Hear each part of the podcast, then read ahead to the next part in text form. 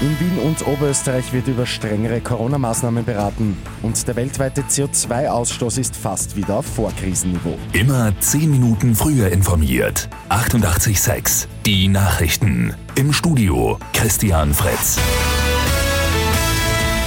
In Österreich steigen die Coronavirus-Infektionszahlen seit Tagen wieder dramatisch an. In Wien wird deshalb heute über mögliche strengere Maßnahmen beraten. Bürgermeister Michael Ludwig trifft wieder Fachleute. Im Raum stehen mögliche weitere Verschärfungen. Die aktuelle Wiener Regelung, die etwas strenger ist als die bundesweite, gilt prinzipiell noch bis Ende November. In Oberösterreich könnten heute bereits strengere Maßnahmen präsentiert worden. Die Bundesregierung trifft dann morgen wieder die Landeshauptleute zu Beratungen. Der weltweite CO2-Ausstoß hat einer neuen Studie zufolge fast wieder das Niveau von vor der Corona-Pandemie erreicht. Eine Trendumkehr ist also nicht gelungen.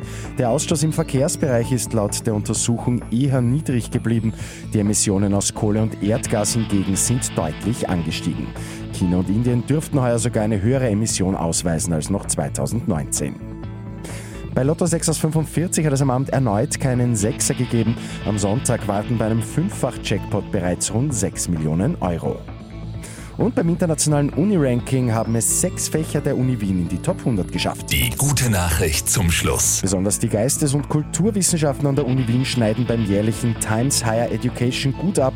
Auch die TU Wien ist einmal unter den besten 100. Mit 886 immer 10 Minuten früher informiert. Weitere Infos jetzt auf Radio 886 AT.